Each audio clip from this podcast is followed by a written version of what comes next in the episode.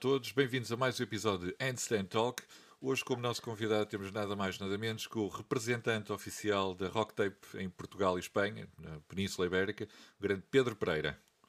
Pedro, muito obrigado por aceitares participar no, no, no podcast e, e contares um pouco da, da, tua história e também um pouco da, da história da, da Rock Tape. Tudo bem, Pedro? Olá, Ricardo. Bom dia, Ricardo. Está uh, tudo bem. Uh, obrigado pelo convite uh, e é com todo o gosto que participo neste podcast, também para mostrar um bocadinho de, de algo diferente e Exatamente. de como é que funcionamos e como é que é às vezes o nosso dia a dia. É bastante importante. Uhum. Eu, outro dia estivemos a falar um, um, um bocadinho ao, ao telefone para, para, para, falar sobre, sobre outros, outros temas, não é? E, e acabamos por, contar, por falar um bocado das nossas experiências, ambos no, no desporto, e eu achei a tua, a tua história espetacular e opa, achei que era, que era importante partilhar, partilhar com, a, com as pessoas, porque acho que tens uma, uma história exemplar. Era isso que eu gostava que contasse um bocadinho. Dentro do possível, sim, sim, sim, dentro do possível.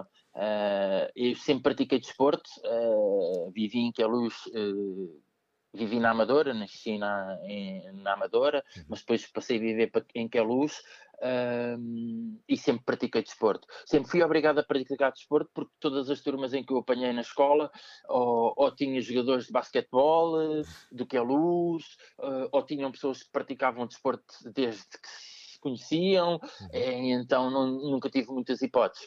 Uh, quando andei na, na, na, preparatória, na Amadora, uh, tive azar, a maior parte dos meus colegas jogavam handball no Académica da Amadora, uh, ou seja, eu por muito que não quisesse, eu era obrigado. E então optei na minha vida estudantil, disse, bem, eu tenho que me adaptar a eles. Então adaptei-me dentro do possível. Se eles jogavam handball, na, quando eu estava na Amadora a estudar, eles jogavam handball, eu era obrigado a jogar handball, uh, fazia tudo aquilo que menos gostava. Uh, quando passei para aquela luz, uh, jogavam basquetebol, uh, tive alguns jogadores que até chegaram a jogar na Liga Profissional de uhum. Basquetebol, e eu dizia assim, eu tenho 1,70m, pessoas com 1,90m e mais, isto é muito complicado para mim. Mas fui-me adaptando, uh, mas sempre pratiquei desporto uh, e é uma coisa que eu gosto uh, e espero poder continuar a praticar desporto dentro, dentro dos possíveis. E, e atualmente praticas também crossfit? Crossfit, sim.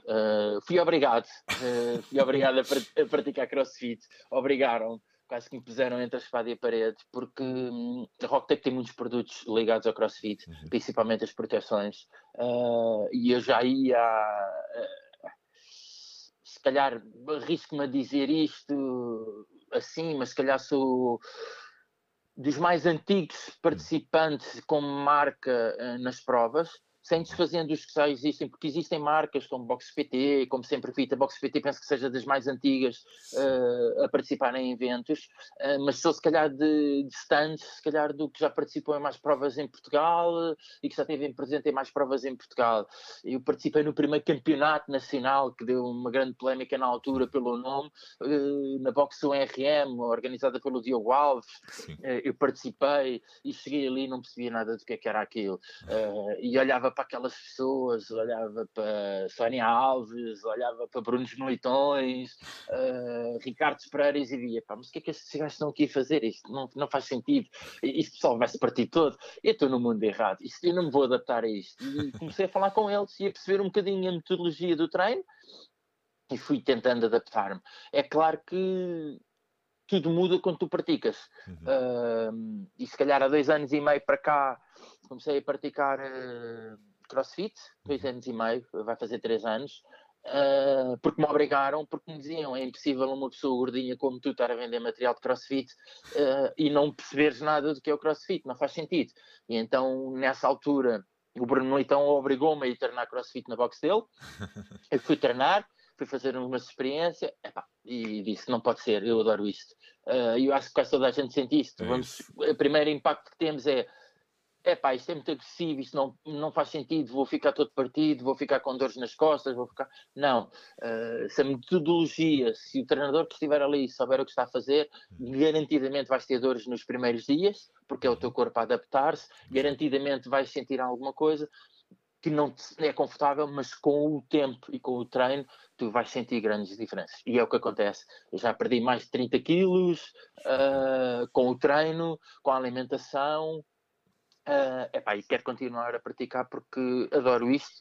Uh, e cada vez mais, antes de acontecer este Covid, estava a chegar a, a bater alguns PRs que eu até já tinha e estava super contente, mesmo com as limitações uh, físicas que eu tenho neste momento, de um problema que eu tenho nos ouvidos que não consigo resolver, uh, conseguia-me adaptar uh, e pronto, e agora com isto com o Covid, acho que está toda a gente no mesmo, está toda a gente com vontade de ir para a boxe, está toda a gente com vontade de ir pegar numa barra, porque está toda a gente a ficar, se calhar, cansada de estar em casa, é em quarentena, os que têm que ficar em casa obrigatoriamente, porque os que têm que ir para o local de trabalho, se calhar é um bocadinho diferente, mas está a começar pois. a ficar um bocadinho cansativo. Mas temos que ser otimistas, é para o bem de todos. Exatamente, exatamente.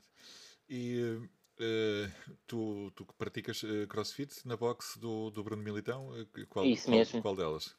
Uh, crossfit estava lá do Oriente. É, Oriente. Eu, eu, eu falei, falei, ele tem já... três. Exatamente, eu falei, falei, falei com ele ontem e tem Alvalade, Oriente e. e tem, uma... agora tem o Ai, esqueci-me do nome agora. Pois, ele vai-me bater. Eu ontem, bater. eu ontem falei com ele. Também devia me lembrar, não. mas não, não, me estava a correr agora, mas não, não faz Ai, mal. Acho que ele não, não é no, não é não é não é Saldanha, uh, porque não é Saldanha, mas ele tem outra box e agora esqueci-me do nome. Ele vai-me espancar quando ouvir este é, podcast, é, é, é mas não recente, há problema. É mais recente. Não, é mais recente, é. Uh, eu gostava que tu contasses, uh, contasses uma história espetacular da, da, da, tua, da tua fase do, do BTT. Uh, eh, eu, eu gostava que tu partilhasses essa, essa mesma história que me contaste da, das tuas provas de, de, de, de BTT. Uh, eu pratiquei BTT durante muitos anos por uma equipa que se chamava BT Trilhos. Era uma equipa em, Mass em Massamá, uhum. em que se calhar tivemos dos Tivemos, não é? Se calhar tivemos na equipa, se calhar os melhores atletas portugueses. Passaram quase todos por lá. Os que depois se tornaram grandes referências foram referências, começaram a ser grandes referências connosco. Uh, e tínhamos, éramos uma equipa muito familiar. Uhum. Uh, eu tinha a fama de ser o, o, Joaquim Agostinho, porque diziam que o Joaquim Agostinho partia tudo que era material na bicicleta, então eu fazia o mesmo.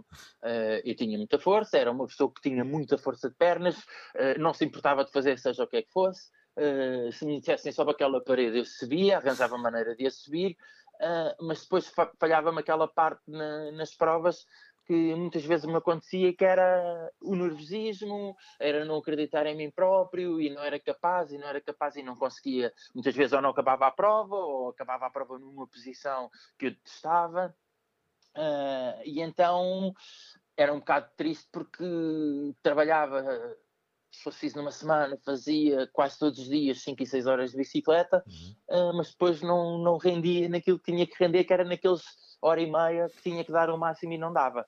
Uh, então tinha sempre esse objetivo. Uh, houve um ano em que o nosso diretor desportivo achou que deveria ter um treinador, uh, porque a federação acho que naquela altura até tinha obrigado a serem, tinham que ter um, um diretor, um treinador na equipa, e então foi a caça ao treinador. Tinha que ser alguém com as características que a federação obrigava, então era a caça ao treinador. Isto é um bocadinho como o futebol foi há uns anos atrás, em que o massagista era o fisioterapeuta, mas também podia ser o treinador. Uh, e então eles começaram a criar guerras. Tem que haver um treinador, tem que haver um, um fisioterapeuta. Uh, e então já era complicado.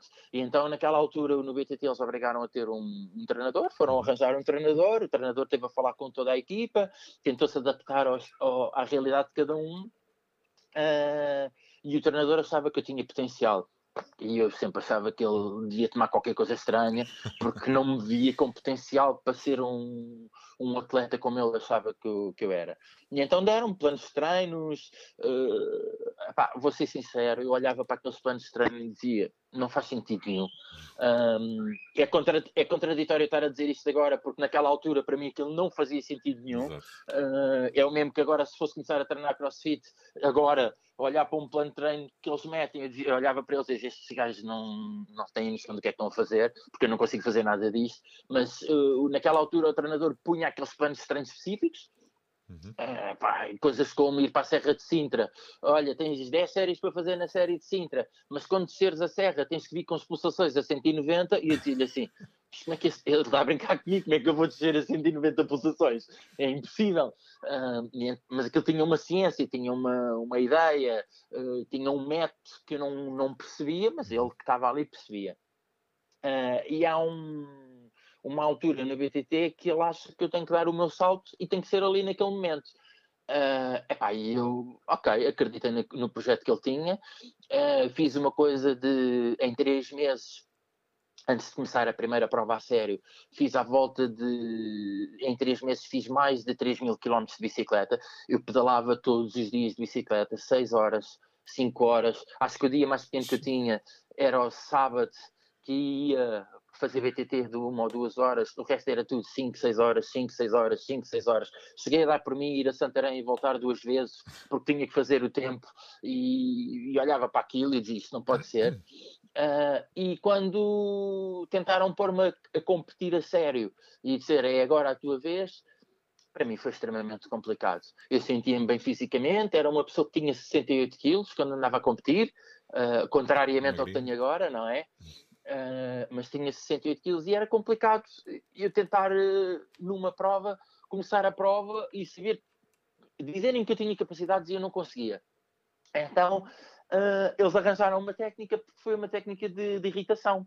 Ou seja, vamos irritar o Pedro ao máximo possível, o Pedro tem que ir altamente chateado com toda a gente para a prova. Então, desde eu ir para os rolos, começar a pedalar e a ver pessoas a mexerem na minha bicicleta, meus colegas da equipa a tirarem bidões e porem bidões, uh, a tirarem-me o chapéu enquanto eu estava ali a aquecer, a estarem sempre ali a melgar a cabeça e a dizer, pá, parem, saía da bicicleta para ir fazer, às vezes, aquele xixi rapidinho, que era para depois continuar a aquecer, eles desregulavam uma bicicleta, e eu só dizia, pá, isto não pode ser, esses gajos irritam-me.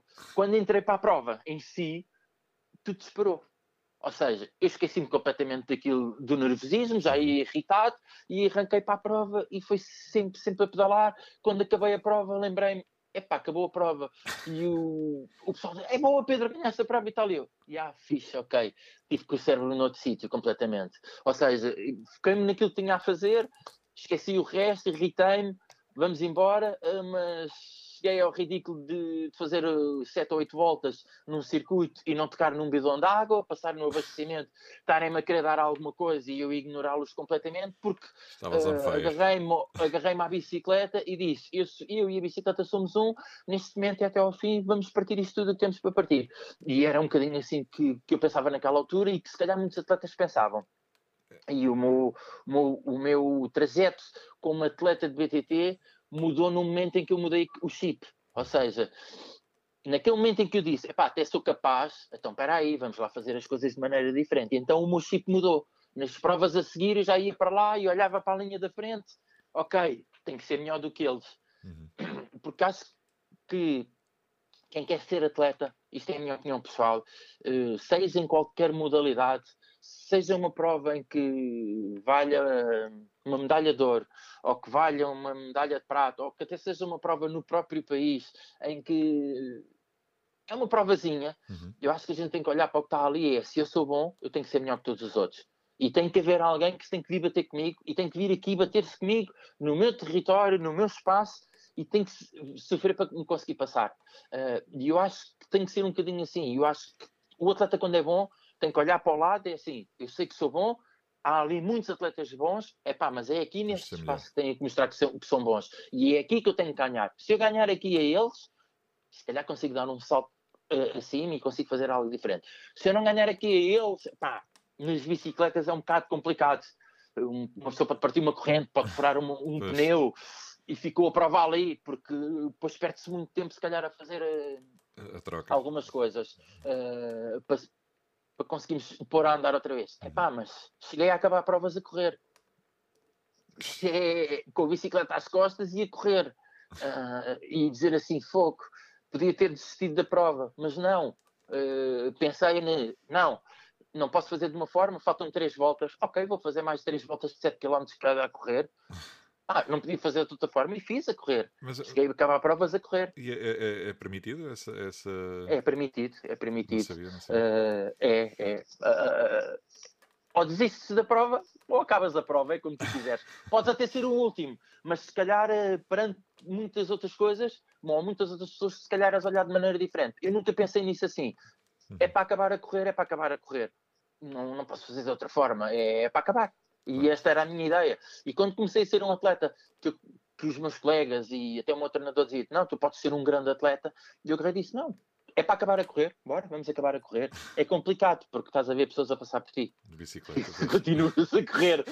É pá, mas uh, era, por, era a altura. Por muito rápido que corras, uma não, bicicleta é corre sempre mais rápido. Não. Não, e, e, os terrenos não é. Uh, tínhamos às vezes single tracks a subir e a descer que cabias lá tu com a bicicleta. E muitas vezes tu estares a correr, uh, se houvesse alguém que viesse atrás de ti e quisesse passar por ti, era pois, complicado, não é? Pois. Mas era, era a, nossa, a nossa forma de estar. Uh, e, e foi, foi andando, andando, andando, até um dia em que tive que mostrar aquilo que eu era bom. Uh, e foi num campeonato nacional em que me dei e que andei-me a partir todo uh, para, ganhar as para ganhar aquela prova e, e consegui dar o meu máximo no, naquela prova uh, contra tudo e contra todos. Acusado de doping porque ganhei a prova porque tomei qualquer coisa que fazia efeitos e que os outros não tomaram mil e uma coisas. Naquela altura era assim, era a nossa modalidade. Mas tínhamos atletas na altura muito bons, muito bons mesmo, muito bons. É, Pessoas de referência. É, é, é, mais, um, é mais um, um, um desporto que em Portugal uh, não é muito divulgado. Uh... Olha, eu vou te dizer, tu tens dois atletas muito bons em Portugal. Uh, eu estou a dizer dois atletas porque se calhar é o que as pessoas olham mais. Uhum. Um deles é o David Rosa, Sim, que está a competir por uma, por uma equipa em, epá, não quero estar a dizer nenhuma asneira, mas penso que seja uma equipa ou francesa ou espanhola, mas não quero dizer uma asneira. E tens um Tiago Ferreira que já foi campeão do mundo uh, também. Uh, o problema aqui no, nisto é que as provas em Portugal, uh, nós não temos muita coisa de provas em Portugal. Antigamente nós tínhamos, eu posso dizer que cheguei a fazer provas por uma entidade que se chamava Gesport, Sim. que faziam muita competição, epá, e eles davam só luz de, de ter uh, televisão uh, em direto, motas a acompanhar o primeiro lugar, uhum. o, a, pessoa que fosse na primeira posição, o que isso era sempre muito complicado para nós, porque nós não estávamos habituados a essas coisas. Uhum. Uh, e as pessoas não, nós não estamos muito habituados a esse tipo de, de protagonismo. Uh, e é assim, para organizar uma prova em Portugal uh, é tudo muito caro. Uh, é como a volta a Portugal, é, ou seja, há, há, tu queres ter a volta a, a, volta a passar naquele espaço, ok, tens que pagar. e as câmaras apoiam isso para divulgar a, uhum. as regiões mas depois há, há, uma, há uma catrafada de protocolos, uh, uma catrafada de, de, coisas que têm que ser feitas que muitas vezes complicam e depois não dá para ter as provas. Uhum. Ah, eu, na altura em que eu competia, qualquer pessoa conseguia organizar uma prova. Vou-te dar, vou dar um exemplo muito simples. A minha equipa organizou, se calhar, uma das provas mais técnicas que houve a nível de circuito, uh, e posso dizer que tive uma entidade na altura que estava contra a gente fazer a prova ali, um, porque aquilo era um terreno privado uhum. de, um, de, um, dos maiores empreiteiros em Portugal, uh, que era o Pimenta Rendeiro, ali da zona de Massamá, ele era dos maiores, construía e tudo e mais alguma coisa. Tinha um terreno ali abandonado que não podia construir porque alguém encontrou uns cacos do tempo de um rei e que aquilo não se podia construir. Ok, ele tinha aquilo é? embargado ali. Fez. Estás a ver? Ele tinha aquilo ali embargado. E a gente foi falar com ele para pedir autorização, porque a gente treinava ali e tal, coisa, e depois teve que vir um, um instituto de arqueologia ver onde é que nós íamos passar os circuitos. E eu agarrava e dizia assim: não podemos passar ali. Mas você não vê nenhum problema nós mandarmos o pessoal para aquela descida em que se calhar vão cair dos 200 atletas que vão passar ali, vão cair 200. Para isso que vocês já não há problemas. E tem ali cacos. Diziam eles que tinham ali cacos. Mas ah, ali não há problemas. E para nós era complicado, porque qualquer pessoa podia organizar uma prova, uhum. uh, não era difícil, mas depois havia sempre alguém que criava ali qualquer coisa, uma aderência que não se podia organizar. É, mas pronto.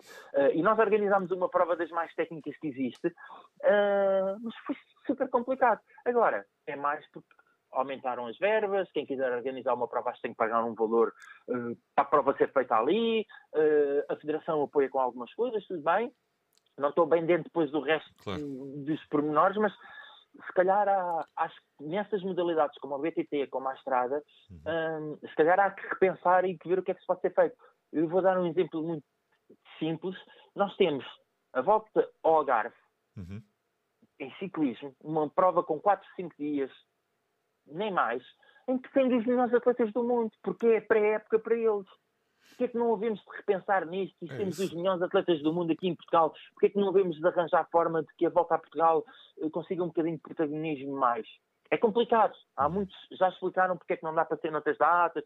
Ok, mas mesmo o, o próprio... somos bons em algumas coisas, devíamos ser bons noutras. É isso é, a minha opinião. Temos, e, e, temos muitos atletas com, com enorme potencial para, muitos, para, muitos, para, para, para, isso. Não é? Eh, muitas vezes falta é, é, os apoios e é, e é o, a, publicidade na, na, na, comunicação social, essencialmente, que, que, que, traz, que chama as pessoas para o desporto.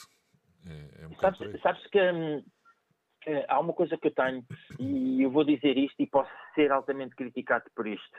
Uh, e espero que não me levem mal por eu dizer isto, uh, independente da, da marca que eu tenho, mas nós, como atletas, muitas vezes não sabemos como havemos de dar suporte a quem nos patrocina. Isto Também. é uma coisa que eu sinto. Ok, não estou a criticar uhum. ninguém uhum. em particular. Eu acho que em Portugal os atletas um, não, uh, não sabem como dar o valor ao patrocinador que está com ele. Uh, não, porque não temos essa experiência. Uhum. Não temos atletas neste momento.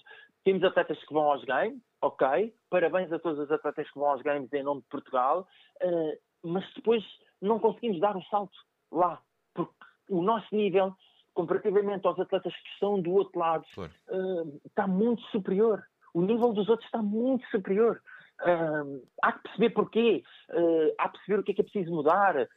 Está uh, bem, ok, se nós formos falar nas mulheres nórdicas, 1,80m, 1,85m, comparativamente com as mulheres uh, da Europa, tipo Península Ibérica, pá, somos mais pequeninos, ok. se calhar os homens não sei, mas se calhar eh, treinam ginástica. Se calhar isto tudo tem a ver é com o, quando é que se começa. É. Não é o crossfit, é quando é que se começa a prática desportiva, porque acabaram com a educação física na escola, uh, é uma coisa que fazia imensa falta. Se calhar aí dava para tu teres mais pessoas a praticar desporto, não uhum. sei. Uh, se calhar no estrangeiro a educação física é obrigatória quase desde que nasces. Mas, Há muita coisa assim. E nós que... em Portugal eu, eu falhamos acho... nisso, acho eu. Sim, eu, eu acho que a educação física uh, nas escolas uh, devia abranger muito mais modalidades uh, do, que, do que as que abrange. deviam deviam incentivar e variar mais as modalidades ao longo do ano do que. Porque em Portugal vive-se muito ainda, ainda e, e, acho que sempre se viverá muito o futebol, não é? É, é completamente. É, é, nas aulas de ginástica, a maior parte do ano jogas futebol. Tens, é, tens ali é verdade. o, meio, é meio é período em que tens um bocado de ginástica, uh, depois um bocadinho de voleibol, um bocadinho de basquete, depois o resto é sempre futebol. Eu tive um professor de educação física, uh, quando eu andava no Liceu de Queluz, uh, é para que eu não gostava dele, por ser sincero. Uh, e vou-lhe mandar esta reportagem depois para ele ouvir, que é para ele ouvir isso que eu vou dizer, porque é para ele ouvir mesmo. Eu não gostava dele. Uh, e, e, há um dia em que ele mete-nos a fazer ginástica. Pois. Eu já não gostava dele, porque acho que ele era, era arrogante. Uh, mete-me a fazer ginástica. Epá, e eu naquele dia saquei um mortal.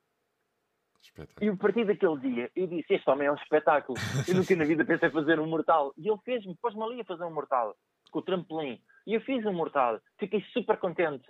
Saí dali super animado. A partir desse dia, uh, parece que as aulas mudaram, toda a turma andava louca a querer fazer as coisas. Ou era o vôlei, ou era o basquete, ou era o handball, ou era o futsal, uh, ou era irmos correr, ou era salto em comprimento, porque ele tinha gosto naquilo que uhum. fazia. E eu acho que muitas vezes o que falta é quem está do outro lado se demonstrar o gosto que tem por aquilo que faz, se calhar é mais fácil de cativar quem está a treinar ou a praticar desporto. E acho que é, passa, passa, um bocadinho por isso. Uh, não estou a dizer que os professores são os culpados, não. Eu acho que tem que haver uma, um método diferente, se calhar, para quem está a praticar e quem está a receber a informação, porque é muito importante. Quando se mostra a paixão que nós temos pelas hum. coisas, é, muda tudo, radicalmente. É isso, é isso. E, e eu, eu acho que uh, deveria, uh, essa, essa mudança de, de, mentalidade, mindset, devia mudar uh, logo nas faculdades. O, o, o, próprio sistema de, de ensino, pá, não sei não sei, não sei explicar, não, é? não, não, não, passe, não, não, também não, não, não fui para desporto.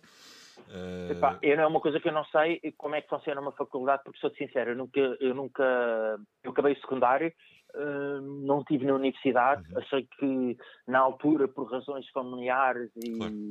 e por ter perdido um pai cedo, Uh, tive que abdicar de muita coisa na, na, minha vida porque a minha mãe não conseguia fazer tudo sozinha. Claro. Uh, e então optei por, numa altura, dediquei-me ao BTT porque uh, ia andar de bicicleta aos domingos, uhum. o pessoal depois puxou-me para a competição e dediquei-me, trabalhei numa loja de bicicletas durante muitos anos na BT Trilhos, depois fui para a Decathlon, um, em que também tive muitos anos e fiz grandes amigos lá uhum. uh, e aprendi muita coisa na Decathlon um, e aprendi um bocadinho do, do que é ser, uh, saber estar com o cliente, uh, porque na Decathlon Sim. eles eram muito bons nisso. Formações constantes, uhum. obrigavam-nos a estar com o cliente, a trabalhar com o cliente tínhamos uma equipa no ciclismo que era, aquilo era eram cinco do piorio que existe à face da terra porque trabalhávamos como uma equipa brutalmente e eu nunca tive a oportunidade de estar na universidade. Quem esteve na universidade, se calhar, tem outras vivências, outras experiências. Eu aí já não posso falar muito, uh, porque nunca tive, não, não sei o que é estar numa universidade. Uh, mas... Não, eu também não. Eu, atenção, eu, eu, eu estava a falar da, da, da, da universidade, mas eu, eu efetivamente fui daqueles casos. Terminei o o secundário. Uh, depois tive aquela coisa do vou parar um, um ano e depois volto a. Volto depois voltas a, a estudar. O problema é que começas a trabalhar, começas a ganhar dinheiro, começas a ganhar gosto pelo, pelo dinheiro e a vontade depois de estudar já, já passa um bocado. Já é complicado, já é. não dá. Depois, quando começas é a ver os anos já passaram e é assim, vamos sempre a tempo. A realidade foi, é o clique, foi o clique que eu tive no BTT, foi quando eu fiz a minha última prova uh, de BTT fui, fui, fui, sincero para o meu diretor desportivo e para o meu treinador e disse ou ganho dinheiro para o ano que vem ou então não contei mais comigo que vou me dedicar a outra coisa qualquer porque eu não posso continuar a, a gastar dinheiro numa bicicleta uh, epá, eu cheguei a ter uma bicicleta se calhar naquela altura 4 mil, 5 mil euros em bicicleta eras, para competir do meu bolso. pois, era eu, era eu. Está bem que a equipa ajudava, olha, vamos meter uma cassete, eh, vamos meter uma corrente, epá, depois quando tiveres dinheiro pagas, ok, tudo bem, mas as coisas não funcionam assim, tem que pagar na mesma. E muitas coisas tive apoio em algumas coisas, mas noutras uh, eu tive uma bicicleta desenhada por mim, uhum. uh, desenhada para a minha altura, para a minha posição, tudo. Uh, mas paguei-a toda, paguei-a toda do meu bolso, toda, sim, toda. Toda. E posso dizer que comecei a competir com um quadro de dinheiro. Naquela altura toda a gente olhava para mim e olha aquele com um quadro mais baixo. Nem percebo que aquilo é um quadro de dinheiro. E eu sabia, mas era, era as hipóteses que eu tinha para comprar naquele claro. momento, era aquelas, foi que eu comprei. Epa, e, e, comecei a competir com um quadro de senhora e, em, em, BTT, que aquilo era de ser gozado. Uh, naquela prova não, mas não, acho que ganhei. Porque eu tinha muita força, na altura tinha, pá, tinha muita perna, uh, e sabendo utilizar a força que eu tinha de pernas era, era fácil. E quando havia circuitos que era que não tinha muita técnica uhum. de descida ou de subida, opa, aquilo era o circuito para o Pedro Pereira, porque o Pedro Pereira queria era, uh, uh, meter força nos crentes e pedalar. Eh, por isso eu tinha muita força na altura. Ah, está, podes ter a melhor bicicleta do mundo, se não tiveres pernas para ela, não, não vale a pena. Olha, vou-te dar um exemplo muito, muito giro. É muito giro porque não, não, não, tem, não tem graça no sentido. Nós na altura quando tínhamos, uh, quando trabalhava na loja, houve um cliente que comprou uma réplica da, da bicicleta do Armstrong, quando o Armstrong ainda competia uh, em ciclismo, comprou uma réplica. Epá, e nós tivemos o azar, ele comprou réplica a nós, nós mandámos vir uh, ao representante, e ele quando comprou a bicicleta, eu tive o azar de dizer, olha, já está cá a bicicleta, vou começar a montá-la. Foi a pior coisa que eu fiz.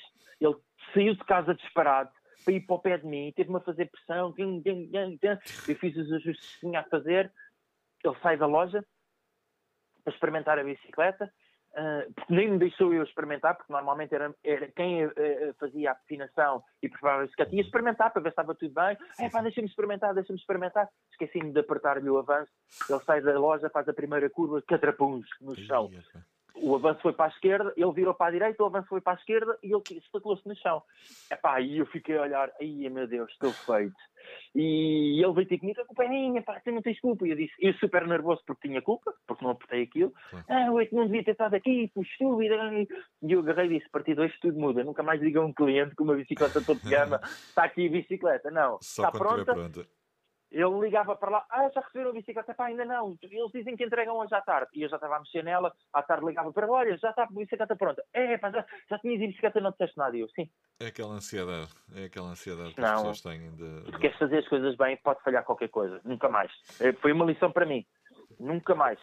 É. Para isso é... Aprendi isso. Para, para sempre. E, e lá está, é, é, é, são essas aprendizagens para, para lidar com, com, com, o público e com, com o cliente. Uh, têm, terem sempre aquela ansiedade de, de querem comprar, querem, é normal. Querem, querem, andar. É normal, pronto, faz parte. É normal, é normalíssimo. Exatamente. E eu respeito isso, porque é normal. Exato. Pronto, uh, depois uh, do, do, do, do BTT, paraste o desporto ou, ou, ou, ou continuaste? Olha, eu pratiquei, eu pratiquei BTT, uh, joguei futsal, uh, joguei voleibol, uh, basquetebol fui obrigado a jogar uh, na escola, mas certo. como federado joguei futsal, era guarda-redes. depois achei que gostava daquilo, mas gostava de passar para a parte de, de treinar e fui nas equipas em que eu fui estando, fui dando apoio na, a nível do treinamento dos guarda-redes. Sim. Uh, e fui trabalhando nesse sentido. Uh, houve uma altura da minha vida que, que disse: epá, não ganhei nisto, perco tempo, uh, as pessoas não dão valor, somos atacados porque se a gente não ganha o jogo, somos os maus. Uh, epá, ainda no outro dia estava a falar uh, com dois atletas que nós damos apoio Uh, e fico contente nesta questão, uh, mas fico triste porque na altura uh, tive que dispensar. Um dos jogadores do Benfica que está a jogar neste momento do Benfica e foi campeão da Europa foi o meu guarda-redes. Não, não estou a dizer que ele foi campeão da Europa ou, ou uhum. que ele foi, é por causa de mim que ele é campeão da Europa. Não, mas foi guarda-redes da equipa que eu treinava. Só que ele não respeitava nada daquilo que eu lhe dizia. Pois. Ele estava um pouco irritante, mas não respeitava a mim, não respeitava o outro treinador e não respeitava os colegas. Ele fosse assim mandar o colega para um sítio estranho, ele mandava, porque era dele, porque era o, a sociedade com que ele vivia ali à volta, é era dele. É Epá, e eu agarrei o bom dia e disse: Olha, não és bem-vindo à equipa. Epá, se quiseres, vai para outro clube, vais jogar para onde tu quiseres, uh, mas eu não quero mais minha equipa. E ele ficou pior que estragar comigo, chamou-me uma data de nomes. Uh, neste momento é jogador do Benfica, foi campeão da Europa. Alguma coisa mudou? Sim. Se alguém o ajudou a mudar, perfeito. Mas nós naquela altura não podíamos fazer isso. Não, eu não tinha capacidades técnicas para mudar a mentalidade de, de, um jogador, porque eu não tinha, eu não estava nessa área. Eu tinha que ser alguém com capacidades psicológicas, que soubesse falar com ele de outra forma. Eu não sabia. E era complicado porque destabilizava todos os outros guarda-redes. Claro. Destabilizava o resto da equipa. Eu, se fosse preciso, faziam uma mancha para defender a bola, se fosse preciso dar, acertar no colega e aleijá-lo, eu aleijava porque ele não estava preocupado. Isso é muito complicado para nós, não é? Porque nós, eu falo para mim, não tinha formação, uh, sabia treinar guarda-redes por aquela experiência que eu tinha, guarda-redes, mas depois não tinha a outra parte técnica que devia ter, era se calhar saber falar com eles, a forma como tenho que falar, como é que os posso incentivar, porque eu não sabia fazer isso. Um, e era complicado, não é? Uhum.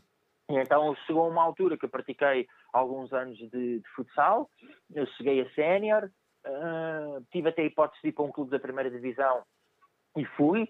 é pá, mas uh, como os outros dois guarda-redes eram supra-sumo relativamente a mim, eu achei que, pá, vou continuar, vou aprender o que tenho a aprender com eles, porque eles são muito bons, aprendi o máximo que pude com eles, mas depois chegou uma altura que tive que fazer opções, porque uma pessoa começa a pensar no resto das coisas. Então, em família... Chegaste a, a profissional do futebol? Não, nós naquela altura o futsal não era profissional. A primeira divisão não era profissional. É como é agora, olha. Certo. Acabaram, são profissionais, fazem uma vida de profissionais, mas são considerados uma, uma modalidade amadora que acabou o campeonato para eles e não há vencedores. Pois. Mas são profissionais treinam mais horas que se calhar que muita gente, uhum. mas que depois como modalidade é considerada uma, uma modalidade amadora. Uhum. É para o governo agora e a federação terem cancelado os campeonatos e fica tudo como está, vão ver o que é que vão fazer. Uh, que se torna complicado. Por isso, eu cheguei à primeira divisão nacional naquela altura, uh, mas não, não me considerava profissional. Éramos todos amadores, porque uhum. um profissional para mim é aquele que só a única coisa que faz é aquilo. E nós, muitos de nós trabalhávamos, é ao final do dia treinávamos das 10 à meia-noite. Um, e pronto, era a nossa vida. E depois tínhamos jogos ao sábado e ao domingo, e alguns até trabalhavam ao sábado de manhã e saíam do trabalho a correr pipa ao jogo. Era complicado. Uh, que neste momento tem, quem é profissional não faz nada disso. Não, não, é, é, uh, dedica-se exclusivamente a, ao desporto. Ora, aí está, aí está. E Exato. para mim isso é um profissional. Exatamente. Uh, por isso era, nós éramos amadores.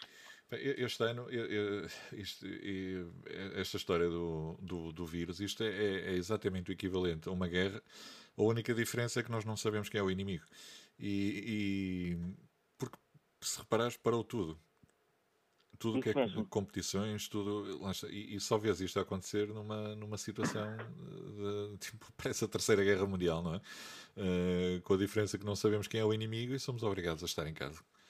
Isso mesmo, isso mesmo. Uh, é e isso vai ter repercussões para, para todos. Ah, sim, sim, sim. Uh, para, para, empresas, patrocinadores, para... para os atletas, para os clubes, para tudo para a economia, uhum. uh, porque independentemente do, de tudo, o desporto mexe alguma coisa, uh, é deixar de ver as pessoas irem ver as modalidades de, que os clubes têm, uh, é o dinheiro que entra da, da, dos bilhetes que as pessoas compram para ir ver os jogos, uh, é as provas que se organizam e que os stands não podem estar presentes porque deixaram-se de haver uh, provas. Eu posso, eu posso dizer que a Rock Tape neste momento tinha, desde o mês passado até o mês de setembro, uhum. uh, tínhamos uma agenda cheia de provas. Pois. Tudo cancelado. Tudo cancelado. que e não sei dizer o que é que vai acontecer porque há provas que fizeram investimentos, uh, vão realizar a prova mais tarde, uh, como é que vai ser, como é que não vai ser, se justifica o investimento, não justifica tudo. Ou seja, isto, vai, isto é um, um pau de dois bits para tudo. É. Uh, agora, como é que isso se vai resolver, não sei. temos que esperar mais uns tempos. Vai se resolver. Vai, vai, vai, vai. Temos que ter pensamento positivo. É isso, é mas isso. não é fácil. Não é fácil. Não. E como é que, como é que surgiu uh, a rock tape na, na tua vida? Olha, uh, muito simples. Uh, há uns bons anos atrás eu praticava basquetebol, jogava no Inatel, como uhum. continuo ainda a jogar e, uma pessoa às vezes faz as neiras que não devia fazer. Pronto. Uh, pá, era fã do Chicago Bulls, como, como sempre fui, uh, desde o tempo do Jordan. Exatamente. E começou a aparecer um jogador na altura que era o Derek Rose, uh, uma, ia ser uma estrela. Uh, epá, e, e, seguia e adorava. Epá, e, e, na altura jogava basquetebol, precisava de comprar uns ténis e disse: epá, vou comprar os ténis do, do Derek Rose. Epá, e fui à, a uma Adidas, uma loja Adidas, fui experimentar os ténis, gostei muito fixe, uns ténis muito leves, uh, só que o Pedro não era leve. O Pedro é um pé de chumbo. Uh, epá, e comprei os ténis uh, e o que é que aconteceu? Não vi. E os ténis eram específicos para piso de madeira. No Inatel. Pois. Acho que tens um ou dois para piso de madeira, o resto é tudo piso sintético. É. Ah, mas tudo bem. Comecei a treinar com aquilo e sempre sentia dores nas minhas pernas uh, começava no tendão daquilo que subia para ali acima e houve um dia que aquilo estourou mesmo. Uh, o que é que aconteceu? Tive que parar, tive que ir fazer ecografias a partes moldes para tentar perceber o que é que tinha. Uh, e então o que, é que, o, o, que é que o médico disse? Uh, a nível da minha canela, uhum. eu tinha um ligamento eh, que tinha duplicado ou triplicado o, o tamanho pelo esforço. Sim. Ou seja, estava quase a fazer uma ruptura total porque o, aquilo que eu estava a fazer era completamente errado. Pois. A rock tape surge como? Tenho um fisioterapeuta que me ajuda, começa-me a fazer tratamentos e há um dia que ele diz, pá, tenho ali kinesia tape, vou-te experimentar isto. E experimentámos. Efetivamente, a tape, quando me puseram a tape, quando ele me pôs a tape, aquilo, a dor aliviou. E eu, fogo, não pode ser. Eu não conseguia pôr o pé no chão. Tinha para aqui cochear. Como é que um bocadinho de fita com cola faz efeito? Sim, eu fiquei naquela. Bem, passado duas horas a fita descolou. E liguei para ele, pá, não, isto descolou, pá, mas isto estava sem dor. Eu disse, pá, se calhar apliquei isso mal. Fomos testar outra vez, na outra vez que eu fui fazer tratamento com ele, ele aplicou, pá, passado duas horas aquilo descolou. E eu disse, pá, isto não pode ser, uma fita destas não pode durar só duas horas. É pá, pois sabes, mas eu se calhar também não tenho informação na área e tal. Ok, fomos tentar falar com alguém que percebesse disto. Começaram a explicar o que é que era, o que é que não era, e o que é que eu fiz? Google. Vamos lá procurar kinesia tape. E comecei a procurar. O, o que me surgiu à, à cabeça é, é que isto é umas fitas. Uhum. Ok, naquela altura isto eram umas fitas coloridas, aplicava-se, e fazia efeito. Ok, tinha, aquilo tem técnica, por isso pois. há que respeitar isso. É Mas isso. eu na altura não percebia nada disso. O que eu fiz foi contactei todas as marcas que eu fui encontrando no Google hum, com Kinesia Tape. Uhum. E isto, vou dizer isto, e já contei esta história várias vezes, a única marca das 14 marcas que eu contactei que me respondeu foi Rock Tape, Rock Tape. Estados Unidos. E ainda pior, foi que a pessoa que me respondeu eu não sabia na altura, era só o dono da Rock Tape nos Estados Unidos. Que agora ali bem com ele, ainda há pouco tempo esteve em Portugal, um bocadinho, um bocadinho, sim, se calhar, um bocadinho não, foi se calhar um mês antes disto do vírus acontecer. Uh, esteve em Portugal, estivemos a falar, ele já não é, o, neste momento já não é o dono da Rock Tape, mas foi o dono da Rock Tape uma data de anos, uh, e foi ele o meu primeira obrigação. E eu disse, olha, estou com este problema, uh, como é que podemos resolver isso? Epá, olhei para a vossa marca, tenho que nessa, mas eu não sei aplicar isso. E ele disse, olha, então vamos fazer o seguinte, eu vou-te pôr em contato com o Rocktape UK, porque é a Rocktape que está mais perto do teu país. Epá, e eles vão-te ajudar. E é incrível que pareça, eles ajudaram, explicaram como é que isto se aplicava, disponibilizaram-se, e eu disse, isto não pode ser. E andei com uma fita aplicada na minha perna, aplicada por mim com as técnicas que eles me ensinaram, Sim. eles me explicaram como eu devia fazer, uh, sete dias, sem dores, no momento em que tirei a fita, voltei a ter dores. E eu, isso não pode ser. Isso é psicológico. E, pá, e contactei-os outra vez, a Rock Tape UK, contactei o Simon e o Gerard, uhum. uh, porque foram eles que contactaram comigo na altura e disse: Isto é muito bom, mas eu após sete dias tirei a fita e isto, uh, a dor apareceu outra vez. Ele disse: Pois é possível, tem que haver tratamento. Então comecei a, perceber, a tentar perceber um bocadinho disto. Em que chegou ao ponto em que disse: Olha, posso revender isto em Portugal? É porque pelos vistos isto faz efeito. E, e foi uma coincidência de eles dizerem sim, eu receber material, primeira prova de crossfit, campeonato nacional de, na, na Box 1 RM, com o Diogo, é a primeira prova em que eu caio, sem perceber nada do que, é que era aquilo. Ou seja, mal, mal é... Quer dizer, é, é, é, o desporto, sei lá, eu acho que deve ser um, um dos desportos principais uh, utilizadores da, da rock tape, porque É, é, Temos é. um grande desgaste eu tenho mudado, eu tenho mudado um bocadinho, eu tenho mudado um bocadinho esse, essa ideia, porque é assim, uh, a Rock Tape é uma marca que tem material para CrossFit, mas é uma marca que está ligada a tudo que é desporto. Que é desporto Nós não, o que acontece é que, para lá da Rock Tape eh, ter criado uma parceria com os CrossFit Games e ter feito joelheiras específicas de CrossFit, uhum. uh, para lá de, de, sermos a única marca que faz a tape personalizada, ou seja, se houver uma entidade que queira uma tape personalizada, uh, pode-nos pedir com uma quantidade mínima obrigatória. Nós conseguimos, se, se a produção permitir, produzir o logotipo, uh, para além de sermos a marca que tem mais cores, para além de sermos a marca que tem produtos de mobilidade, mobilidade para mim, eu acho top sem desfazendo qualquer outra marca. Eu acho que são produtos top e com um preço bastante acessível. Nós uhum. temos produtos para todos os atletas. Uh, e o que acontece é que uh, as pessoas associaram muito a rock tape crossfit, rock tape crossfit. E eu tenho em Portugal e em Espanha, tenho-me obrigado a fazer, não. Uh, eu quero ter outros atletas, não quero só ter atletas de crossfit. há pouco tempo fechámos com um atleta português, o José Leonel Ramalho. Se calhar ninguém liga nenhuma a ele, se calhar ninguém olha para ele, mas é um canoísta português uh, que faz ultramaratonas e é um, do, é um dos melhores. Os espanhóis olham para ele como uma referência. Isto é a realidade, ou seja, nós temos lá, num país ao nosso lado, olham para o, para o Ramalho como uma referência em Portugal. Como se calhar lá fora, os espanhóis olham para o Fernando Pimenta como uma referência. É, é isso. Somos mais reconhecidos E nós muitas fora. vezes... Exato. E estava eu a dizer, porque temos aqui em Espanha, uh, olham para um Fernando Pimenta, olham para um Ramalho como uma referência. E eu acho que é isso que, que eu tenho que olhar também é, nós temos referências em Portugal, uh, se calhar é, é normal uh, que as marcas, às vezes seja difícil chegar ao número um português pelo, pela, se calhar pelos contratos que ele já tem, uhum. mas há que olhar para o desporto e para as outras modalidades. Eu posso dizer, eu olho para ele como um dos melhores jogadores do mundo da modalidade de handball. O Carlos Ruesga já foi jogador da seleção espanhola foi uma das referências na seleção espanhola. É um jogador que está connosco, uhum. extremamente humilde.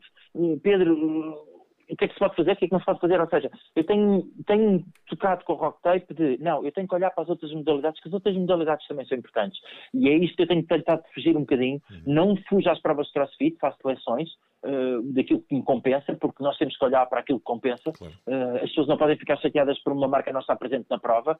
As pessoas têm, têm que perceber que as marcas têm que fazer opções e neste momento em Portugal, uma coisa que eu sempre critiquei como Pedro Pereira, e digo isto abertamente, é que acho que em Portugal as entidades todas deviam se juntar e organizar um calendário de crossfit.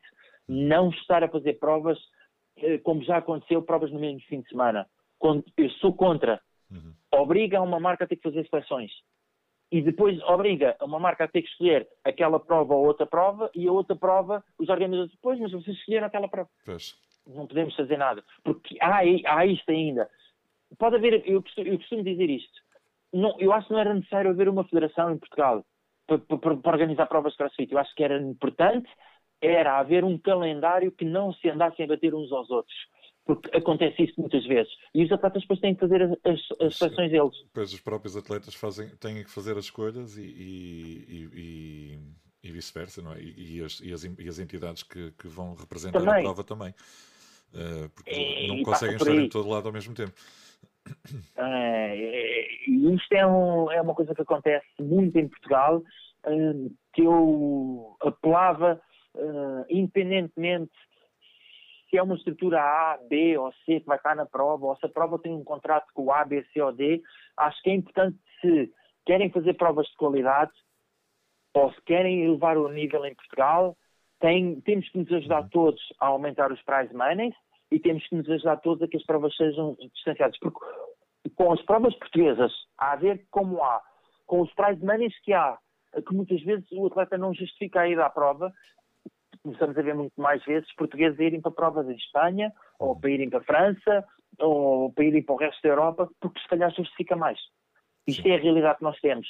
Eh, e eu acho que é importante nós elevarmos esse nível. Acho que é importante levar as provas fora da caixa. Eh, temos que levar os atletas fora da caixa, temos que levar os atletas a fazer coisas completamente diferentes. E eu acho que isso é, é o que falta em Portugal, uh, se calhar para nós conseguirmos ter Neste momento é complicado porque as regras para os crossfit games são específicas, mas se calhar para nós termos atletas a irem se bater com outros atletas lá fora e, e se calhar eles direm assim, pá, mas espera aí, Portugal existe no mapa. Pois.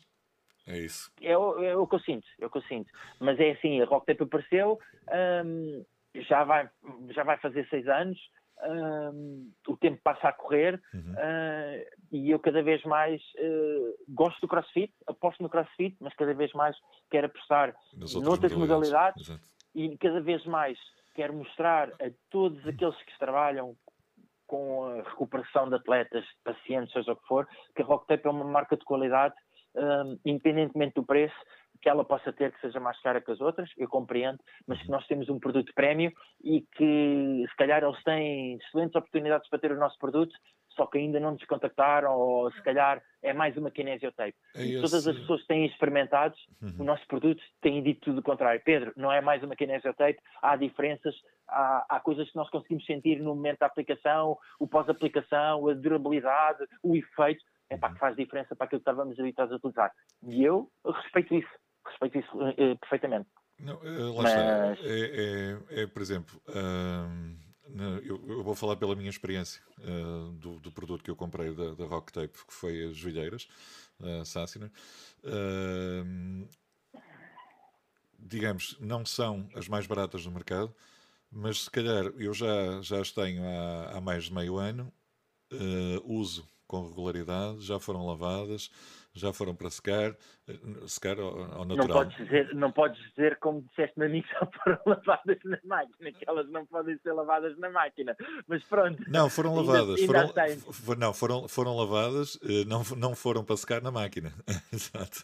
Pronto. Uh, e estão impecáveis, ainda as tenho, e tenho de outras marcas. Uh, que não, não, não, não, interessa estar a dizer os nomes, uh, que não estão em tão, boa, uh, tão boas condições quanto as da Rock Tape. Nós é... temos um padrão, nós temos um padrão.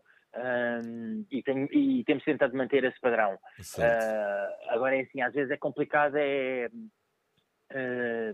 e isto as pessoas têm que perceber e, e se tiverem, quando depois forem ouvir isto, têm que perceber Sim. isto. Uh, isto é como nós irmos comprar umas calças. Uh, uh, na Levis é uma coisa, na Primark é outra, claro. na Salsa é outra, cada marca tem o seu tamanho e o seu padrão de, de, tamanho. E às vezes o que é complicado é ouvir pessoas dizer, ah, mas eu tenho umas olheiras que são M. E depois quando nós pedimos perante as nossas, os nossos requisitos para fazer a medição e dá um XL, pois. a pessoa diz, é pá, você não sabe o que é que está a dizer. Se nós estamos a pedir isto por alguma razão é, uh, eu já deixei de vender as olheiras porque a pessoa queria a força levar o M, eu disse, eu não lhe vendo o M porque o M não lhe vai, não lhe vai, vai lhe apertar não lhe vai dar mobilidade e você vai me contactar porque a joelheira rasgou. Pois. E as pessoas não compreendem isso. Cada marca tem o seu tamanho, cada marca tem o seu, o seu design, cada marca tem a sua qualidade. Agora, as pessoas têm que compreender que eu já, eu já utilizei cartas 48 porque na altura era o tamanho que eu precisava. Claro. Mas se calhar eu ia a uma Primar que era o 48 e se calhar ia a uma H&M ou Sim. uma CIA e era o 46. Mas e isto as pessoas têm que perceber que há diferenças. Exato. E às vezes a pessoa não, não, não percebe porque pensa que uhum. eu estar a dizer que tem que utilizar umas joelheiras XL, como já me disseram, e está-me a chamar de gordo. E eu digo, não, você tem um joelho e de rótula grande, não é gordo, é grande, não é, não significa, porque o joelho não é o joelho que é gordo, é o músculo que pode ser gordo, ou pode ser bem constituído, pode estar numa excelente forma física, ou pode não estar, é, o joelho tem uma medição, nós temos que seguir essa medição, uh, e às vezes as pessoas não compreendem isso, uh, mas pronto, uh, esse exemplo que tu estás a dar, já houve pessoas a dizer-me, eh, olha, eu queria comprar as tuas olheiras, mas estas não se desgastam.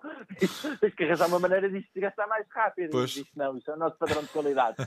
e então eu tenho mantido o padrão nesse sentido. Eu, neste caso a Rock Tape, um, e temos sido muito diretos quando uma pessoa nos fala numa joalheira uhum. que rasgou ou está com defeito, tentamos avaliar, tentamos saber porquê, e até agora uh, acho que só houve uma pessoa que nós não trocámos uma joelheira. Uh, e explicámos-lhe porquê, e a pessoa aceitou, uh, porque a pessoa queria o tamanho abaixo e nós dizíamos que o tamanho abaixo não dava, e, e batemos-nos com, com essa situação porque não fazia sentido. Uh, é o mesmo que a ter utilizar um 48 e agora, porque acho que fico bem, vestir um 37 não serve, não passa, não vai passar nas pernas e a pessoa não vai ficar bem. Então passa por aí esse, uh, o nosso padrão. Ah, que é uma coisa que a Rocktape tem muito em conta. Uh, trabalhou muito para esse efeito, para ter um padrão de qualidade nas olheiras de topo, uh, mas eu posso dar outros exemplos. os nossos pulsos, uhum. eu já pus os meus pulsos na máquina de lavar N vezes, uh, epá, e o velcro está lá. E eu tenho os pulsos, se calhar, há. Se calhar não, posso dizer que tenho os pulsos desde que comecei a praticar crossfit os mesmos pulsos. Tenho um manifesto e tenho um preto e vou utilizando. Um, às vezes utilizo o manifesto e preto no mesmo, no, no mesmo treino, porque tenho duas cores e dá-me gozo utilizar assim, mas hum, a qualidade está lá. E eu tenho dificuldade em gastar muitas vezes o nosso material. Uhum. E sou suspeito porque tenho, podia ter material às vezes que eu quisesse, não é? Claro. Uh, mas não, o meu material, o meu kit de, de treino, tenho dificuldades em gastá-lo. Pois, é, é, isso que é importante. O que é bom. Em vez de comprar uma vez por ano, compra-se de não sei de quantos em quantos anos, Porra. porque ainda... para quem quer vender, para quem quer vender, se calhar é mau. Pois. Uh, mas se calhar também depois uh, pode acontecer é o feedback que as pessoas transmitem aos outros e se calhar isso pode ser mais um cliente ou não. Não sei. Uh, temos gosto naquilo que fazemos.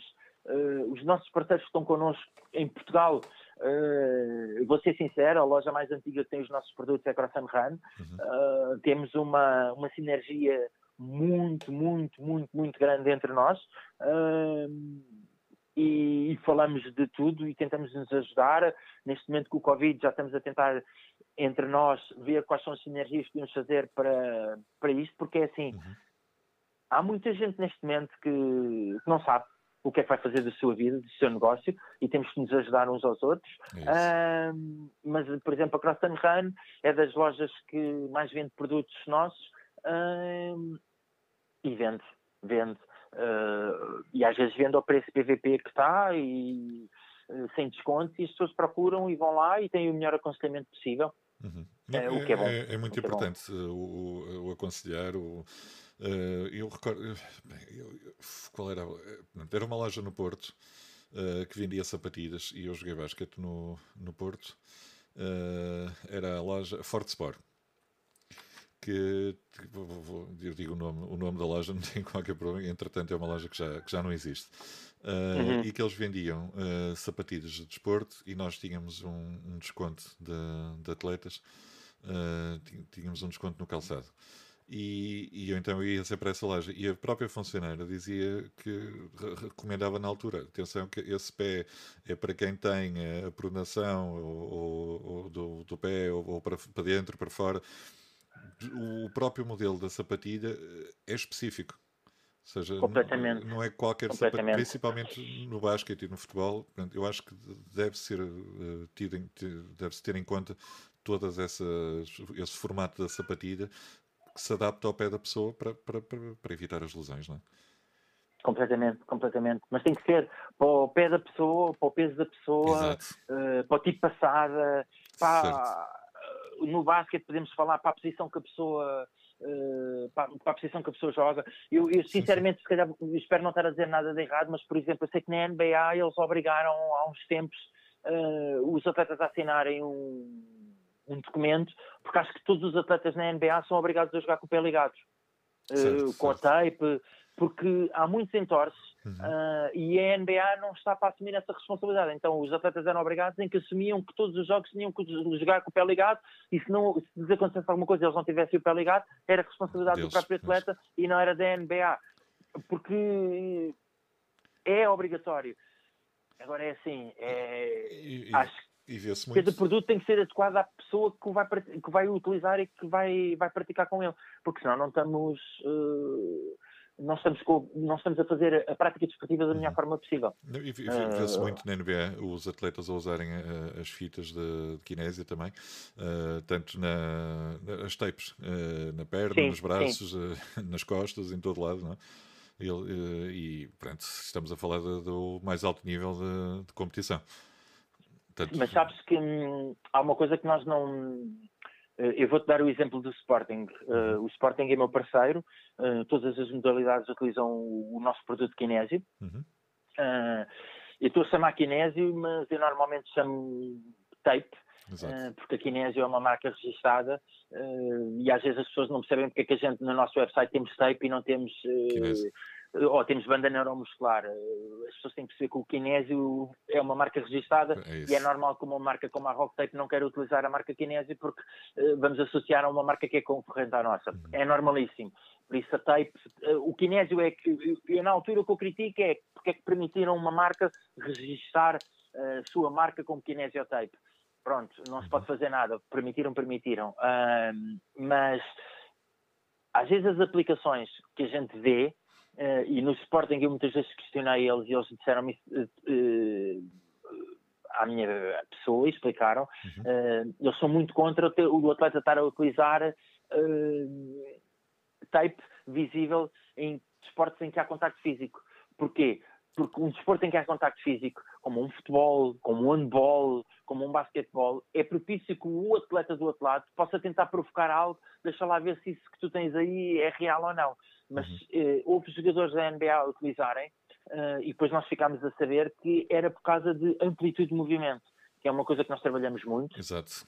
Uh, nas nossas formações, no segundo dia principalmente, como é que podemos dar amplitude de movimento sem, sem que o padrão do movimento fique alterado para uhum. prejudicar a pessoa, uh, mas naquele movimento específico, na, ou na corrida, ou no lançamento, uhum. ou no remate à baliza do handball, como é que nós podemos fazer para dar amplitude de movimento sem que a pessoa, uh, neste caso, não perca, mas que ganhe algo mais? Uh, e muitas vezes isso dá resultado.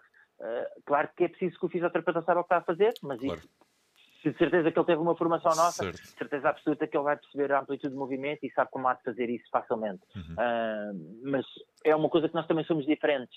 Uh, e aí é, é, é, uma, é, um, é um dos esportes, ou é uma das modalidades em que nós estamos.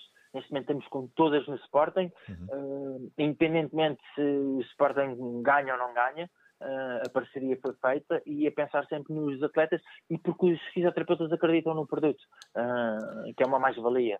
Uh, e, e, é bom sinal continuarem a acreditar no produto e é bom sinal a continuarem a acreditar na marca porque significa que o nosso produto tem qualidade para aquilo que eles precisam. E é algo que, que, que, é, que é notável no vosso site, é que vocês, além de comercializarem os produtos, seja a tape, as, as blades, não, de, como é que se chama agora, está-me a falhar o nome. Temos as blades, temos as Mohawk, temos os pods.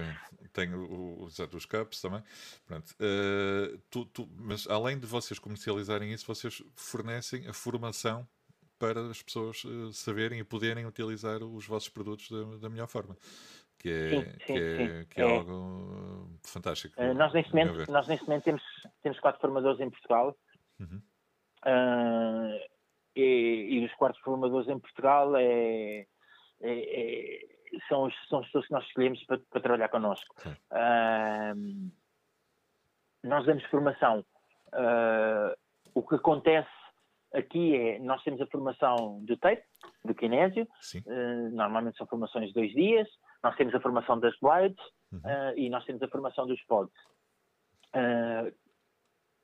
O que acontece neste momento é, para já, neste momento não acontece nada porque, infelizmente, ninguém pode sair de casa. Exato. O online não é algo que para nós faça sentido porque nós gostamos de coisas presenciais. uh, mas o que acontece muitas vezes é que, às vezes, o mercado está saturado de formações.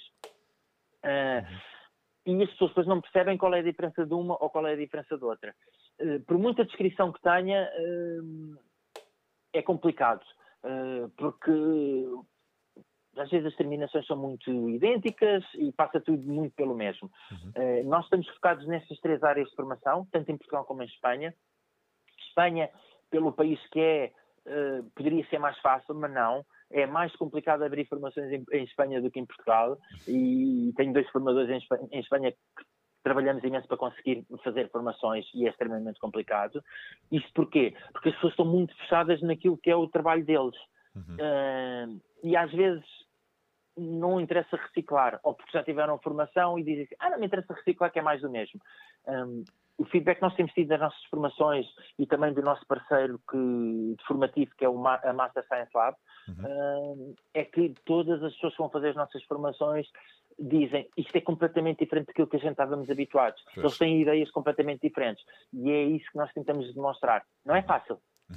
Não é fácil, uh, mas há coisas que nós demonstramos e, e, nós nas formações do tape há ali um, um, um conjunto de PowerPoints que cria uma confusão que a gente adora e o formador adora porque é aquele momento em que a gente vai dizer nós somos diferentes por causa disto e quando mostramos aquilo é, pá, vocês não sabem o que é que estou a dizer isso é contra, contra, contraindicado, não pode ser assim. E nós dizemos, então experimentem vocês próprios. E quando eles começam a experimentar é o que a gente está a falar no final daquilo eles dizem, tem razão não senti diferença assim, ok era isso mesmo que a gente queria, mas não me convenceram ainda. Eu disse, ok, depois com a prática tu vais ver.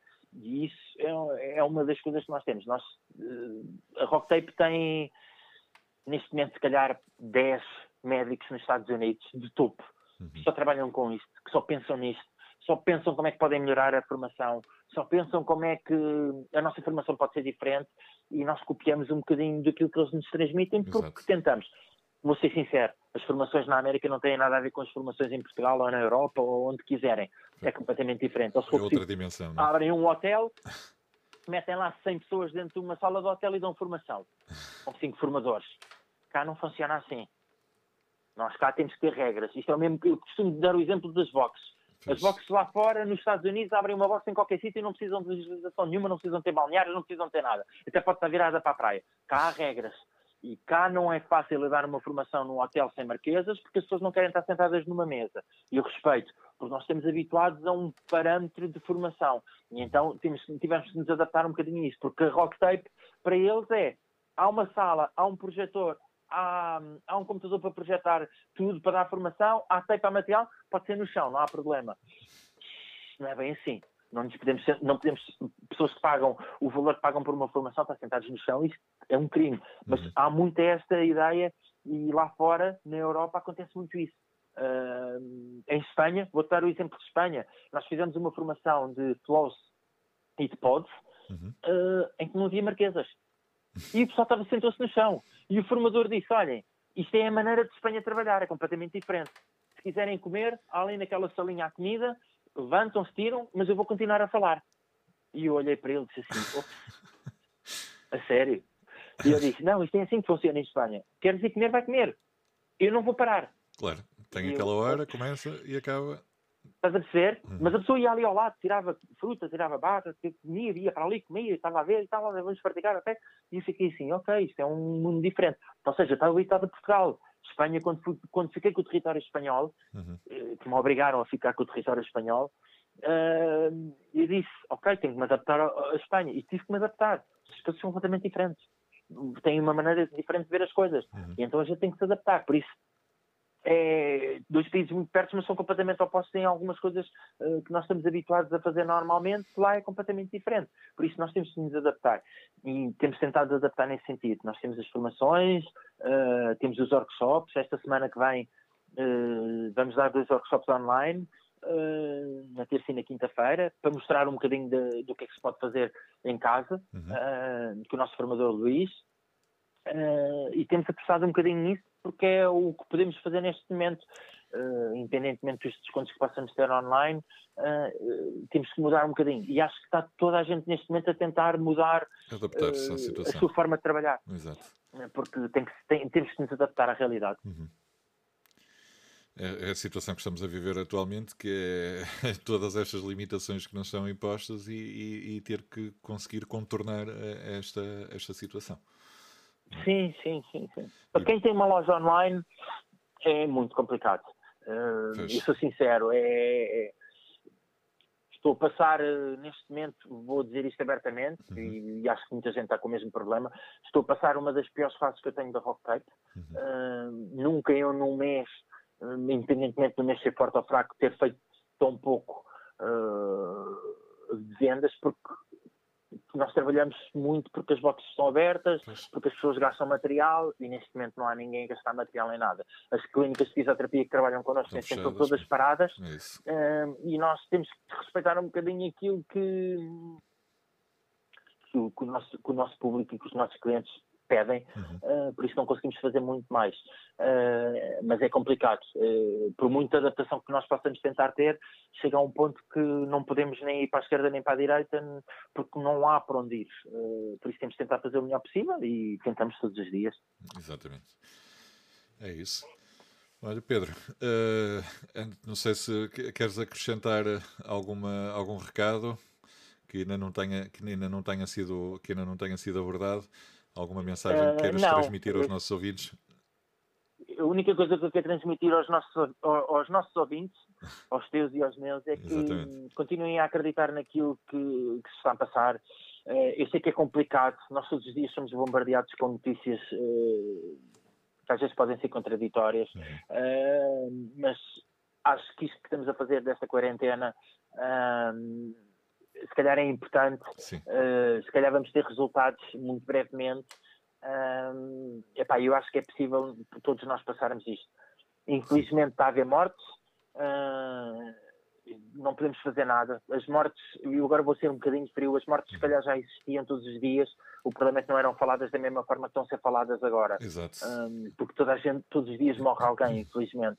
Uh, mas agora, se calhar, o que a gente ouve é morreram mais 30 pessoas ou morreram mais 40 e a gente, oh, Uh, ficamos assim um bocado são, assustados. São, exato, são números mais, mais alarmistas porque está, está a ser tudo muito associado ao, ao, ao vírus, não é? Que, é eu não estava a falar eu não estava a falar com a minha mulher e estava-lhe a dizer isto não pode ser. Logo no início, quando começou isto, esta situação, aparecer não sei quantas mortes na China, uhum. ou não sei, uh, não sei quantas mais pessoas com o vírus em Portugal, e logo a seguir morreram mais 5, 3 mil ou mil na China, pois. ou na Itália. E as pessoas veem, ah, só foram mais 100, mas depois, ia, mais mil na Itália, morreram. Ui, Espera aí. Que é isto, é? Ou seja, nós tivemos um acrescente de 100 pessoas, mas depois logo, o que vem a rodapé logo a seguir é mais mil mortes em Itália. E tu ficas a olhar para aquilo. Ups, espera aí. E isto é um bocado complicado. O, o nosso, a nossa indústria média trabalha e fazem o trabalho deles como devem fazer, mas isto, para quem está a ver aquilo pode ser um grande choque. Então há que saber adaptar isto. Uhum. E às vezes, isto que está a ver agora, as conferências de imprensa são quase sempre àquela hora é preferível, é uma conferência de imprensa num dia e pá, olha, amanhã logo se vê se é mais, se é menos, porque estar sempre a bombardear com as mesmas informações, se calhar pode ser complicado e pode criar aí mais, mais informação ou mais uh, informação errada para todos. E acho que é uhum. importante nós tentarmos ter um espírito calmo, uh, tentar proteger a nossa família. Eu posso ser sincero, eu apanhei um susto logo de início com o Covid, porque o posto de Correios aqui onde eu vivo uh, fechou porque se suspeitava que uma das pessoas estava com, com, com Covid uh, e eu no dia antes tinha estado lá a falar com essa pessoa. Ou seja, a minha cabeça andou aí os primeiros dias a bater mal porque fiquei. Se tenho, tenho uma filha com 4 anos, tenho uma mulher em casa, pá, o que é que eu vou fazer? Com razão. Estás a perceber? Não tive sintomas nenhums até agora. Não estou a dizer que estou livre, atenção. Pois. Mas até agora, já passaram mais de 15 dias, não tive sintomas. Mas isto é muito complicado porque uma pessoa, lá está, é um inimigo invisível. Uhum. Uma coisa é tu estás a ver uma guerra e há mortes e há bombas e há tiros, sabes o que é que está a passar. Agora, neste momento, eu posso passar, não é o caso, mas eu posso ir às compras, até se calhar pode ser o caso, e a pessoa que me está a atender, ou eu próprio já estar contaminado e estou a passar o vírus a outra pessoa. Isto é torna-se complicado. É uh, andamos sempre aqui no mundo da desconfiança, neste momento. Mas é assim, temos que tentar pensar nas coisas da melhor maneira possível. Uhum. Vamos ver. Uh, tenho um pensamento otimista, uhum. uh, penso positivo muitas vezes, mas outras vezes é complicado porque tenho uma filha, por exemplo, com 4 anos que quer ir à rua e eu digo não podes. Pois, e ela fazer as crianças para mim, compreender. Não quero ir. e é complicado, não é? Para quem tem filhos ainda mais, uh, tentar adaptar. E são muitos dias em casa, uh, é muitos dias a fazer a mesma coisa e torna-se muito complicado para todos. Uh, quem tem filhos, quem não tem filhos, mas acho que vamos passar isto. Sim. espero que muito rapidamente, porque Uh, e vou dizer isto, como já há pessoal a fazer publicidade no Facebook, quando acabar isto, vão a restaurantes portugueses, ah, sim, uh, sim, sim. vão comer, vão ajudar a, uh, a economia portuguesa. Pá, pessoal, quando acabar isto, ajudem as marcas que trabalham em Portugal, com o material para crossfit, para o desporto, tentem ajudar o máximo possível, uhum. uh, tentem ajudar essas, essas marcas que todos os dias tentam fazer algo por vocês de forma diferente, independentemente se é a marca que vocês escolhem, se não é, mas que todos os dias trabalham para tentar fazer algo melhor uh, para todos. Uh, e espero que, que, seja possível é eu... ajudarmos todos uns aos outros. É isso mesmo. é para isso que eu, pelo menos, trabalho nesse sentido. e vou continuar a trabalhar, a pensar sempre na, no outro lado, uh, que é muito importante. É isso mesmo. Uh, e, aliás, é, é, um dos projetos que eu tenho para quando, para quando isto o vírus passar. É, é vai ser, a, a, sei lá, a segunda temporada, digamos assim, dos podcasts, que é, é ir ao encontro das pessoas com, com quem eu falei uh, ao telefone, não é? porque estas entrevistas são todas feitas uh, remotamente. Uh, ir Acho que vai mudar muita coisa. Ir ao encontro da, das, das, pessoas e ter a oportunidade de os conhecer pessoalmente e treinar uh, quando o pessoal que está ligado ao desporto, treinar com eles e conhecê-los mais, mais pessoalmente.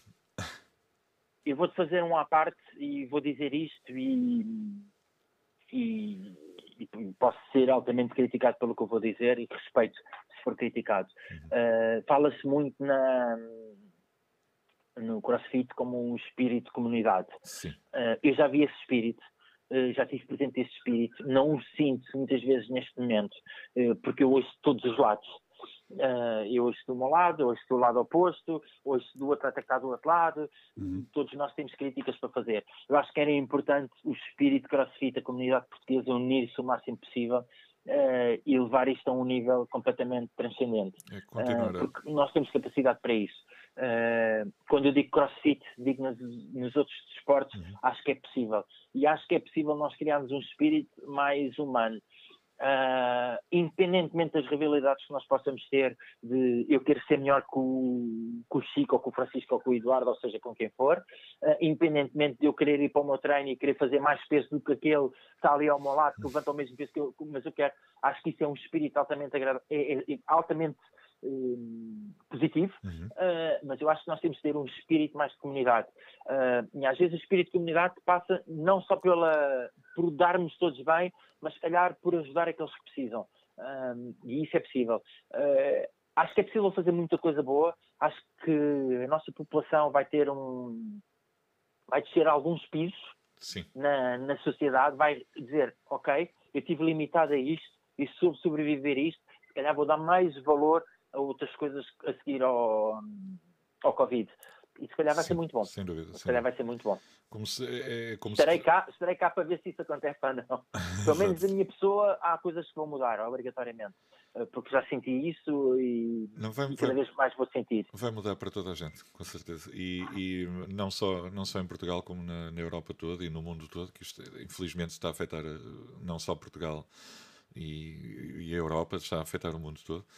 Uh, eu, eu, eu, sinceramente, a comunidade CrossFit, apesar de eu estar há pouco tempo no CrossFit, só aproximadamente há um ano, uh, tenho sentido muito isso com este podcast, que as pessoas aceitam sempre participar no podcast, aceitam, aceitam, pá, são raras. Eu, aliás, eu acho que ainda não tive ninguém que me dissesse que não.